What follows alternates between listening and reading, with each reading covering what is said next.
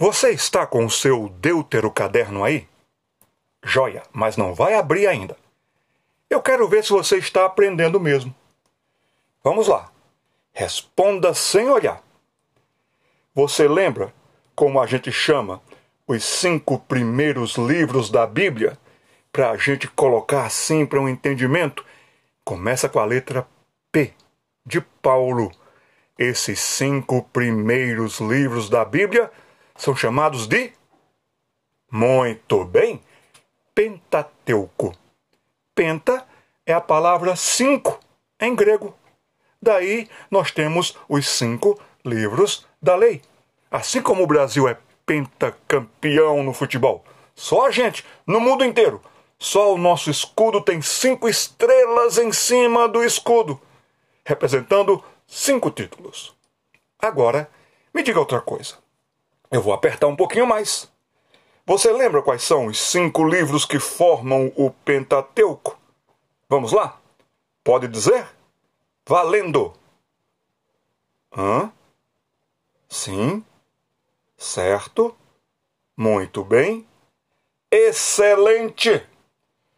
Gênesis, Êxodo, Levítico, Números e Deuteronômio mais um teste ainda. Você lembra que a gente colocou uma palavra-chave para cada desses livros? Você lembra disso? Gênesis, a palavra-chave para a gente entender todo o livro do Gênesis, Deus salvando os pecadores, é a palavra ruína. Depois você lembra a próxima palavra que forma a base do livro do Êxodo. Sangue, muito bem. E quando a gente vai para o Levítico? Ah, essa eu quero ver. Qual é a palavra? Comunhão. Excelente, você está indo muito bem. Quando chegamos no livro de Números, começa com o orientação. Ótimo. E por fim, nós temos o livro do Deuteronômio. Qual é a palavra que mostra e marca bem a ideia chave do livro do Deuteronômio? Começa com D. Destino. Você aprendeu muito bem. Ruína, sangue, comunhão, orientação, destino. E tudo isso nós vamos encontrar na pessoa de Jesus Cristo. Por isso que ele disse: examinais as Escrituras, porque julgais ter nela a vida eterna, e são elas, as Escrituras, que testificam de mim. Agora abra o caderno e desenhe a sua mão de novo. Toda a sua mão, dedo por dedo, e aí vai estar a palma da sua mão.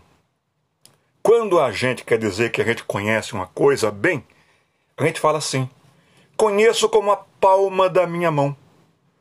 No seu caderno, agora, nesta folha que você começou, você vai anotar na palma da sua mão do seu caderno dois versículos.